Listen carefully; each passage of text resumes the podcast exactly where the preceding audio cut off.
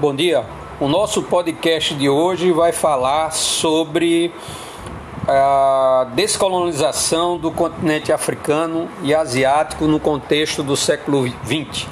É, é possível que a gente tenha como elemento de base entender as causas e a consequência para que esse processo historicamente é, tenha sido efetivado.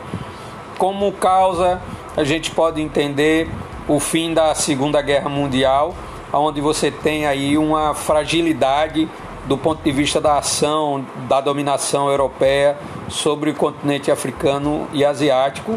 Você também tem a construção da ideia de autodeterminação dos povos, isso posto a partir da resolução criada dentro da